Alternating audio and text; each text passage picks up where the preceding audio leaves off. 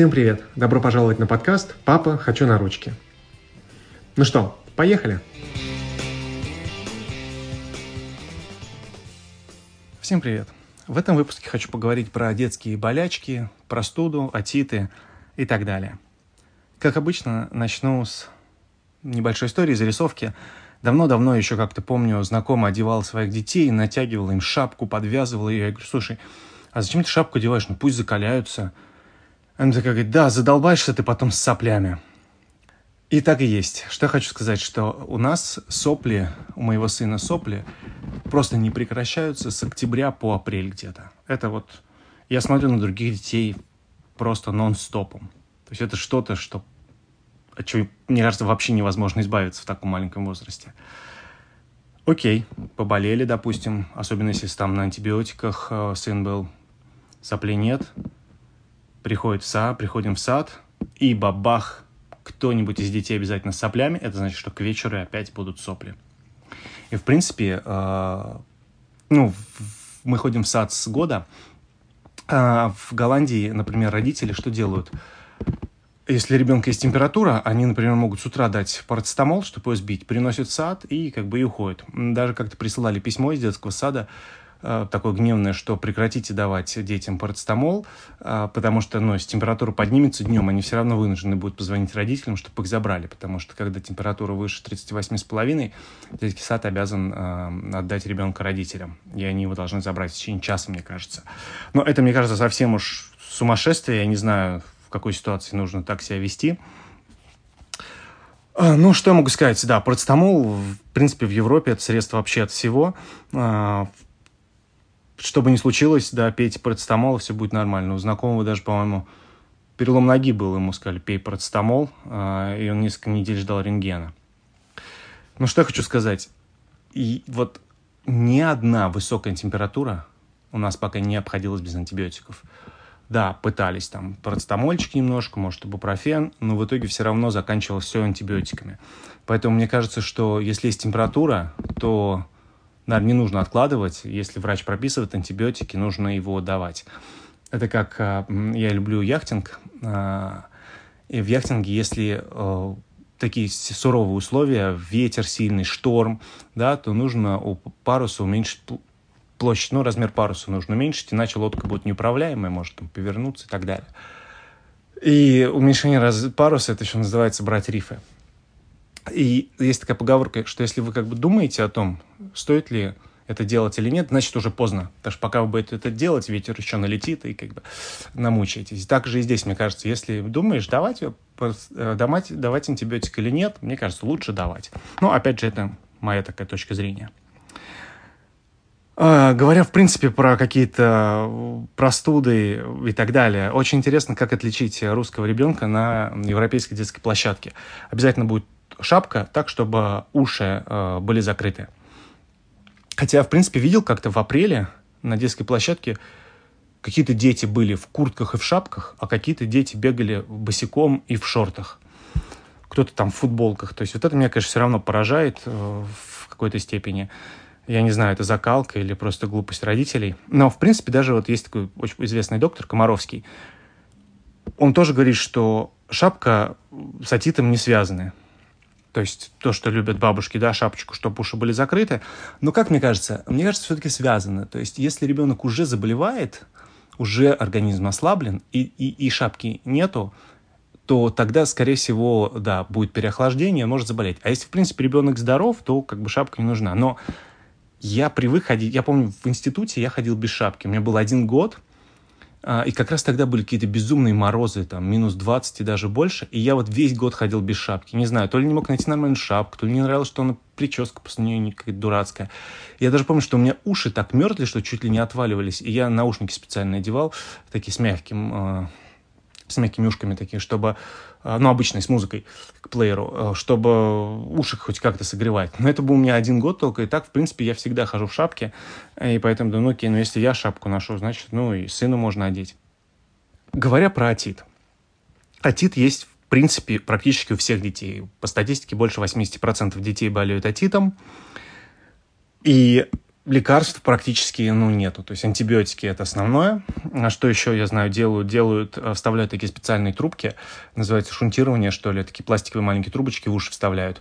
А, я так понимаю, что это рекомендация, если в год, по-моему, больше трех раз, э, трех атитов, то уже рекомендуют вставлять.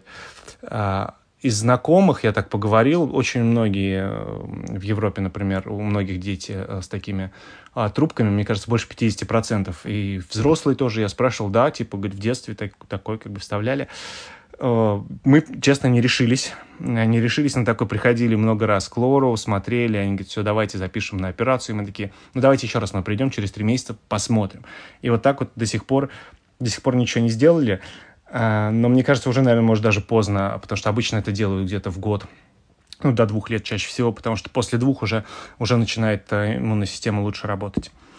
Поэтому, в принципе, средств только одно антибиотики, хотя, э, это, об этом тоже говорил э, доктор Комаровский, если на ранней стадии начать давать сосудосуживающие капли в нос, то, в принципе, можно как-то помочь и повлиять, что, это не, что отит не будет развиваться. Мы так пытались делать. Проблема, опять же, какая? Капли в свободном доступе, они начинаются, по-моему, с содержанием 0.5 э, активное вещество, ксилометазелин. А для взрослых там единичка, для детей, по-моему, от 2 от 3 0.5, а для совсем малышей должна быть 0.25. Вот они только по рецепту, рецепт достать сложно. То есть если у вас есть в прямом, в прямом доступе капли для совсем малышей, мне кажется, это отличное решение. Или если там кто-то из знакомых может или родственников привести, то это, то это, в принципе, хорошая вещь, точно не, точно не повредит. Себе лично я капли в нос не капаю, когда простужаюсь, потому что ну, к ним идет высокая привыкаемость. То есть, если я себя знаю, если я буду себе капать, то потом либо я без них вообще не смогу, а когда я прекращу, у меня будет нос забит там в течение недели. Но если тут выбираете, да, между там атитом у ребенка и потом серия антибиотиков, и, может быть, закапать вдруг пронесет, а, опять же, перед сном тоже часто капаем, а, как минимум, ну, поспит нормально, да, сможет не, не просыпаться там, что дышать нечем. Что еще? Мы пытались капать э, атофа такие ушные капельки. Тут, кстати, опасная вещь с, кап с каплями в уши, потому что если повреждена барабанная перепонка, то капать нельзя. А как, об это, как это увидеть? То есть, ну да, терапевт может посмотреть, там есть такой специальный прибор, не знаю, не помню, как называется, а у лоров есть специальное оборудование, но по факту, на самом деле, в ушах часто есть грязь, всякий гной, и они не видят четко барабанную перепонку. А, это постоянно, и даже лор, который, у которого там огромная такая машина, не знаю, там, что лазеры, что какой-то свет направленный, все равно она не смогла все точно рассмотреть. То есть стопроцентной гарантии, что барабанная перепонка не повреждена, но как бы никто не даст. Но опять же, как она свойственна, э, если, допустим, там прорвался гной, она потом как бы сама себя заживит, но любые капли в уши немножко опасные, и я тут понимаю, тут общался с Лором, он говорит, ну, мы обычно прописываем антибиотик в уши капать. Общался с терапевтом, она говорит, что не, мы даем как бы антибиотик общего действия, потому что уши могут давать какие-то осложнения потенциально там, ну, в принципе, когда, в принципе, вирусная инфекция какая-то, да, и на легкие, может, еще что-то, поэтому уже дать антибиотик общего действия. По-моему, чаще всего прописывают амоксиклав или амоксиклин, точно не помню. И опять же, ну, терапевт чаще, наш, по крайней мере, она, они, здесь какое правило? Если несколько дней температура, то они дают. А когда уже температура 3-4 дня, тогда, в принципе, уже поздно давать местного действия антибиотика, нужно давать уже широкого спектра когда только начиналась температура, ну, тоже, чтобы ее сбить, э, давали парацетамол. И тоже где-то начитался в интернете умных э, инстаграм-экспертов э, про ибупрофен. Если парацетамол он просто обезболивающее, то ибупрофен, он противовоспалительный. И поэтому иногда чередовали. Но, опять же, если чередовать ибупрофен с парацетамолом, то должен быть большой перерыв обязательно, по не меньше 6 часов. И если парацетамол, например, можно дать на голодный желудок, то ибупрофен а, лучше давать только после, а, после еды. И, опять же, есть специальный ибупрофен для детей, а, такой сладенький сиропчик, который можно давать. Что еще можно делать? И ну, Тут я хочу просто, наверное, повторить совет Комаровского. Э, основное – это э, профилактика, и даже когда же ребенок заболел, что важно? Важно, чтобы э, было достаточно прохладное в помещении, то есть дома не больше 20 градусов. У нас, например, 18-19 всегда. Я лучше одену носки, теплый свитер, поскольку терморегуляция организма и все охлаждение происходит через, в первую очередь через дыхание – поэтому можно тепло одеться, вот, а чтобы все-таки температура дома была низкая. Влажность это очень важно, то есть у нас стоит специальный как бы меряем влажность, чтобы всегда была выше 60%, а летом иногда можно, особенно если кондей работает, то гоняю увлажнитель воздуха. Так, в принципе, он особо не нужен, потому что влажность всегда, всегда зашкаливает. Влажная уборка обязательно и, в принципе, максимальная борьба э, со всеми пылесборниками и с пылью и обильное питье. Тут, кстати, а, опять же, такая классика бабушек, да, накормить ребенка. Если ребенок болеет, чаще всего он не хочет кушать и, и не нужно, потому что э, печень сама, вот, как бы, это лишняя нагрузка на печень, а она нужна, чтобы, на самом деле, восстанавливать организм. Поэтому, если, когда ребенок болеет, если он не хочет кушать, и не надо заставлять, есть еда в доступе, фрукты какие-то, окей, а, но питье важно, питье нужно следить а, и, может, даже как-то ну, уговаривать, заставлять не лучшее слово, конечно, да, но все-таки находить способ, чтобы ребенок а, пил много. Опять же, если начали антибиотики, можно ли, например, идти в сад? Да? Как правило, после приема антибиотиков должно стать лучше уже через 48 часов. То есть, если через 48 часов антибиотики не работают, значит, а, нужно срочно идти к врачу, потому что, значит, нужны другие антибиотики. То есть, любые антибиотики должны а, давать эффект достаточно быстро, в течение двух дней.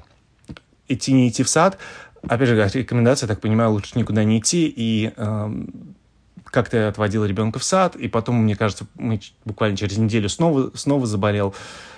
Поэтому, мне кажется, если работа офисная, если, если там вы не пожарный, а, то или врач, и реально можно остаться дома, и ничего не случится.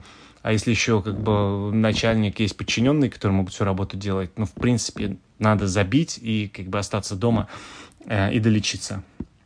Да, пускай это будет там марафон мультиков целый день, а, кстати, про это я отдельно вообще хочу поговорить, про телевизор, там, гаджеты и так далее, но момент такой, пусть лучше будет, окей, марафон мультиков целый день, а, зато закончить курс антибиотиков, полностью восстановиться и уже потом идти а, в сад собирать новые болезни и новые инфекции.